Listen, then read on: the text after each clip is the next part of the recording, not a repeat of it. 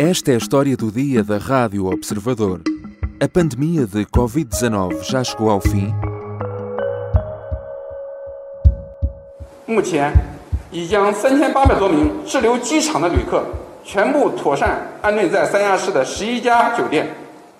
Ji Duanrong é o secretário-geral do governo da cidade de Sanya, na China. Nestas declarações, Duanrong diz que mais de 3.800 turistas que se encontravam no aeroporto foram distribuídos por 11 hotéis de Sanya. No âmbito da política Covid-0, as autoridades chinesas praticamente selaram a ilha e é muito difícil entrar ou sair daquele que devia ser um paraíso de férias. Agora há testes diários obrigatórios e restrição de movimentos. And most of the establishments and venues and things are all closed already. They Kyle é inglês, tem 28 anos e é professor em Xangai. Diz que quem viaja na China tem de estar ciente dos riscos, ou seja, de ficar trancado devido à política Covid-0. we we were all aware of like the risk, but I mean like if you're traveling in general in China, like you should kind of be aware of uh, what could happen, um, and if you don't consider that, then you should probably just not go in the first place. Em Portugal, o número de casos de Covid-19 continua a baixar. Os dados oficiais mais recentes apontam para 21.300 novas infecções na última semana, menos 7.500 casos do que na semana anterior. O número de pessoas em cuidados intensivos não chega à meia centena.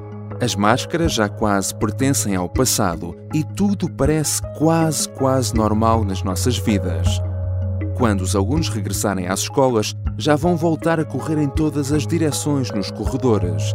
A nossa situação é bem diferente daquela que se vive na China e aqui chegados podemos perguntar: mas será que a pandemia já acabou? Hoje vou conversar com Vasco Ricoca Peixoto, médico e investigador da Escola Nacional de Saúde Pública. Eu sou o João Santos Duarte e esta é a história do dia. Bem-vindo, Vasco Ricoca Peixoto. Olá, João, obrigado pelo convite. Tirando os transportes públicos e as unidades de saúde, no nosso dia a dia já não vemos ninguém usar máscara em Portugal. Ah, E há uma certa sensação de que a pandemia já faz parte do passado. As restrições neste momento foram praticamente todas abolidas. Há, portanto, já quem fale no fim da pandemia. Isto faz sentido ou é uma ideia ainda ah, muito exagerada? Eu, antes de mais, dizer que os fins são uma coisa um bocadinho feita pelos homens, não é? De, a mesma declarações do fim da pandemia como um estado de, de alerta ou de colaboração das nações um, e de coesão nessas respostas para controle deste, destas doenças infecciosas é uma decisão humana. O vírus, esse, continua a, a circular e a questão é a variação com que essa circulação tem impacto nas sociedades, na saúde das pessoas e no bem-estar das sociedades. E, portanto, o que nós temos é a pandemia faz parte do presente, mas é uma pandemia que muito diferente da, da, da, da situação que se viveu no passado, em vários momentos, como, como todos lembramos, mais difíceis. Um, isso não quer dizer que neste momento estejamos numa situação de controle da infecção, de, um, em Portugal, de um, uma baixa carga nos cuidados de saúde pelos internamentos devido à Covid-19 Uhum. e, portanto, o que nós vemos é estamos, temos uma pandemia que continua, temos infecções que continuam, temos que saber que pode e, e é provável que haja novas variantes que, em períodos como o inverno ou, eh, ou até fora do inverno, como, como também vimos agora a última onda, que teve alguma carga hospitalar, apesar de tudo, com algum impacto nos serviços hospitalares, nos cuidados de saúde, enfim, no cansaço dos médicos, também dos profissionais de saúde, todos em geral.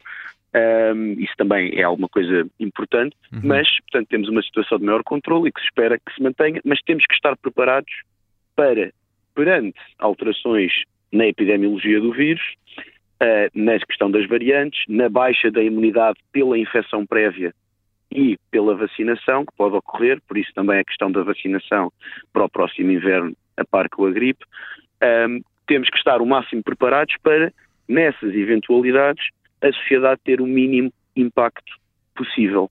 E, portanto, essa é, é uma questão, a questão do, do fim ou não.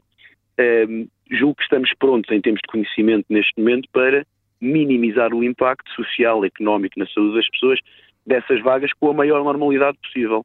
In many countries, all restrictions have been lifted and life looks much like it did before the pandemic. So, is it over? No, it's most certainly not over. Obviamente, o anúncio do, do, do, fim de uma pandemia compete sempre à Organização Mundial de Saúde. Como disse, eh, é uma decisão eh, humana, eh, mas baseia-se, obviamente, na avaliação de um cenário real. Quando é que então estão reunidas as condições para se poder oficialmente decretar isso? É uma, é uma excelente questão e difícil de responder, porque face à imprevisibilidade que ainda existe na ciência do, do, do, vírus, e portanto já percebemos que é um vírus com uma capacidade de mutação grande também, um, temos aqui, ou seja, mantermos alguma coordenação internacional e alguns esforços internacionais de resposta pode continuar a ser importante, mesmo em momentos em que a pandemia está controlada. Podemos dar mais algum tempo, claro que se nos próximos dois anos percebermos que, mesmo nos períodos piores, temos uma, portanto, temos impactos reduzidos sobre a sociedade. Há, pode haver muita gente infectada, mas que não tem problemas, que as, as, hospitalizações, os cuidados de saúde funcionam praticamente normalmente, embora também precisem de ser reforçados, porque até sem a Covid sabemos que há dificuldades nessas respostas à população e, portanto, eh, a Covid é mais uma coisa que devia preocupar-nos em termos de garantirmos que temos cuidados de saúde a responder.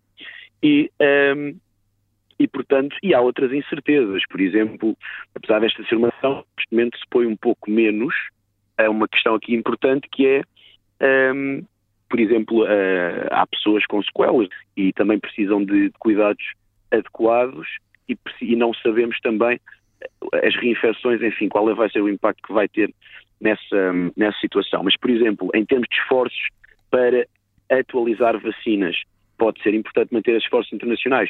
Precisamos do nome pandemia, precisamos ter uma declaração de pandemia da OMS? Não precisamos. Mas precisamos, se calhar, de nos manter alerta e de manter alguma, um, algum diálogo internacional e alguns esforços internacionais para estarmos preparados para caso o vírus tenha alguma surpresa, para termos o mínimo impacto possível e a, a economia, a sociedade, as pessoas, uhum. o seu bem-estar não ser afetado pela Covid-19 como, como foi no passado. Uhum. Apesar de, uh, da Covid-19 já não aparecer tanto nas notícias, uh, o certo é que, obviamente, é uma realidade que continua a existir. Qual é neste momento a situação uh, em Portugal, em termos de incidência, em termos de transmissibilidade? Nós temos uma, uma incidência reduzida, temos também, eventualmente, aqui um fenómeno que, que nós sabemos que é, pode haver muitas infecções neste momento que não estão a ser testadas, em que não estão a ser detectadas, algumas porque são ligeiras, outras porque também há menos, há menos preocupação uh, por parte de muitas pessoas e quando há sintomas ligeiros pode não haver essa preocupação, mas, uh, mas, uh, mas julgo que é importante continuarmos a ter, por exemplo, até, até uma ótica da, da, da, da autonomia e da, e da responsabilização individual, as pessoas poderem fazer um teste à Covid numa farmácia e, e, por exemplo, terem uns dias uh, também para reduzir o risco de infectarem outros posteriormente. Eu acho que isso é uma boa, é uma boa prática que para já não devemos perder até ao próximo inverno, uh, até por coincidências reduzidas, se assim se mantiver, não é um problema, e podemos também, seria bom termos acesso aos dados recentes para perceber quais são os sintomas que as pessoas têm, porque se as pessoas efetivamente ficam doentes com sintomas, é uma coisa. Se chegarmos a, uma situação que ainda não é de longe a situação, mas em que as pessoas tenham infecção completamente assintomática, seja uma grande maioria, então aí consideramos também uma diferença, uhum. se calhar, nessa questão do isolamento. E, por exemplo, perceber essa, essa questão, como é que estão os sintomas das pessoas. Porque pode não ser uma doença que leva à hospitalização, mas as pessoas podem ter sintomas com alguma gravidade. Pode não ser uma doença que leve hum, a, a grandes gravidades, mas podemos ter várias pessoas com sequelas da infecção, por exemplo. Uhum. E, portanto, nesse sentido, temos estas, estas várias questões que têm que ser e que seria bom termos dados também, portanto, aqui o acesso aos dados que existem e, e para, para, a academia, para a universidade e, e, e outros, os serviços de saúde, para poder uhum. fazer investigação nestas questões. E a pouco mais de um mês do início do ano letivo, as escolas preparam-se para não ter medidas anti-Covid. Nada de máscaras, horários desfasados ou corredores de sentido único. O Ministério da Educação confirma que o próximo ano letivo arranca sem quaisquer medidas específicas de combate à Covid-19. Vasco Ricoca Peixoto, pela primeira vez nos últimos dois anos, em setembro, as escolas vão iniciar o novo ano letivo sem qualquer medida de combate à propagação da Covid-19, eh, com o governo a pôr o foco na responsabilidade individual. Na sua opinião, eh, este é o passo certo? É uma decisão que tem sempre, eh, pode ter sempre prós e contras. Eu julgo que neste momento, se se mantiver o padrão de transmissibilidade, embora saibamos que provavelmente vai haver variações no inverno, isto provavelmente vai ocorrer. Mas se ocorrer de uma forma controlada, com infecções muito ligeiras ou assintomáticas, sem grande carga sobre os serviços de saúde, de facto, a escola, apesar de ser um local com cruzamentos, só para também pôr em perspectiva, é uma é, ou seja, não, não, o nível de cruzamentos não tem nada a ver com transportes públicos, uma manhã de transportes públicos, em termos de, de proximidade, da questão da ventilação, portanto, Uh, quer dizer, uh, os grupos costumam estar com as suas turmas e depois estão ao ar livre, claro que se misturam socialmente, etc. Mas não será, em termos de intensidade de cruzamentos, uma coisa tão forte como os transportes públicos, por exemplo, e, e em termos de ventilação. As restantes, as restantes medidas, portanto, julgo que se calhar é isso que se, que se fala quando se, quando se considera a questão de responsabilidade individual, por exemplo, uh, se uma pessoa sabe que está infectada, não uhum. ir, ou, ou quando tem sintomas, não ir, portanto, um, não ir nesse, nessa altura, julgo que isso vai manter, a escola pode também, digamos, ter este efeito de controlar a infecção ser muito concentrada e, eventualmente, até reduzir o número de infecções e permitir um funcionamento mais normal em períodos de pico. Estamos sempre a falar em períodos de pico uhum. que possam existir, de pico de infecções, em que podemos ter muita gente doente ao mesmo tempo. Uh, se isso não acontecer, julgo que essa decisão neste momento é, é, é, é uma decisão compreensível. Hum. Portanto, nos transportes públicos é que acha que faz sentido ainda uh, manter por algum tempo essas medidas? É o local de maior intensidade de cruzamento e é um local obrigatório e é um local onde se cruzam muita gente, com diferentes, muitas pessoas, com diferentes idades, com diferentes uh, doenças crónicas, que trabalham com essas pessoas uh, e, portanto, é um local de facto em que pode haver uma super disseminação relativamente facilmente perante uma nova variante ou perante uma baixa da imunidade das infecções prévias. E, e, e, essa, e portanto, é como se fosse uma barreira de controle a essas ondas demasiado descontroladas, protegendo também, de forma ética, a autonomia das pessoas mais vulneráveis que, que, que usam transportes públicos um, e, e, e, isso pode, pode ser importante sem grandes impactos negativos. Portanto, do outro lado da balança, medimos sempre, tentamos sempre medir os custos e os benefícios das decisões, das intervenções, e o impacto negativo aqui, pronto, é a utilização da máscara não, numa viagem de transporte, uh, num metro, são relativamente curtos, também não, uhum. não é uma, um impacto negativo muito, muito importante para o, para o indivíduo, e temos a questão, se calhar, da, da questão da da reutilização das máscaras, de, de, algum impacto ambiental, mas temos outros impactos ambientais piores com que nos preocupar, uh, diria, antes, antes das máscaras, e julgo que as pessoas sabem onde é que podemos também mudar os nossos comportamentos com essa preocupação, julgo uhum. que as máscaras não são um dos problemas maiores que nós temos nesse sentido. Uhum. Um, e, portanto, essa pode ser uma, uma barreira que pode ser importante e, e, e que pode proteger também os mais vulneráveis, facilitando também esse controle das pessoas mais vulneráveis não serem tão infectadas e não terem tanta carga sobre os hospitais. Isto não quer dizer que fora, portanto, a utilização nos transportes não vai impedir a circulação do vírus relativamente rápida na mesma entre os outros grupos. Portanto, vai continuar a haver o efeito de imunização, digamos assim, pela infecção uhum. noutros grupos. Isto julgo que não vamos ter mais possibilidade de, a não ser que haja de facto uma necessidade muito grande, com uma alteração muito grande no vírus, mas isso julgo que neste momento um, faz sentido, não, não temos que, que, que, ter um controle absoluto da infecção de todo, mas nesses contextos julgo que isso pode uh, ajudar-nos a proteger o funcionamento normal da sociedade, dos transportes públicos. Uhum. Voltamos já a seguir. As armas e os barões assinalados. E o resto é história, com João Miguel Tavares e Rui Ramos às quartas-feiras, depois do Jornal do Meio-Dia e sempre em podcast. Falando das vacinas, a vacina da Covid-19 deverá ser incluída no início de setembro eh, na campanha de vacinação eh, anual contra a gripe. Quem é que, eh, à partida, deve tomar uma quarta dose de reforço? É, portanto, é, portanto, nós já sabemos da, da epidemiologia, isso é uma área que estamos a, que já compreendemos bastante bem. O Nacional de Saúde Pública fez um estudo relativamente cedo sobre isso, mas continuamos a, a analisar esses dados, que é, portanto, já sabemos as pessoas com mais de 60 anos, com mais de 65 anos, têm o maior risco e as pessoas com doenças crónicas, mas não quer dizer que não se vacine, não se esteja aberta à vacinação a quem quiser em faixas etárias mais novas. Mas como sempre, como é importante muitas vezes priorizar e fazer chegar primeiro em tempo útil e, e também dependendo da disponibilidade de vacinas, até por causa da atualização para novas variantes, porque de facto a efetividade para uma próxima variante no próximo inverno de uma vacina um, da primeira geração da variante pode ser mais baixa, não é? Provavelmente pode ser um pouco mais baixa do que era na, e com a passagem do tempo também haver mais diferença entre as variantes e a vacina original e, portanto, esta questão da atualização também vem trazer estas questões da priorização de quem é que precisa mais e, portanto, uh, julgo que, portanto, as faixas etárias mais avançadas quase semelhante à gripe, julgo que se pode fazer. A gripe estava a ser feita acima dos 65 anos, se não me engano, e, portanto, Uh, julgo que esse grupo, sem dúvida. Uhum.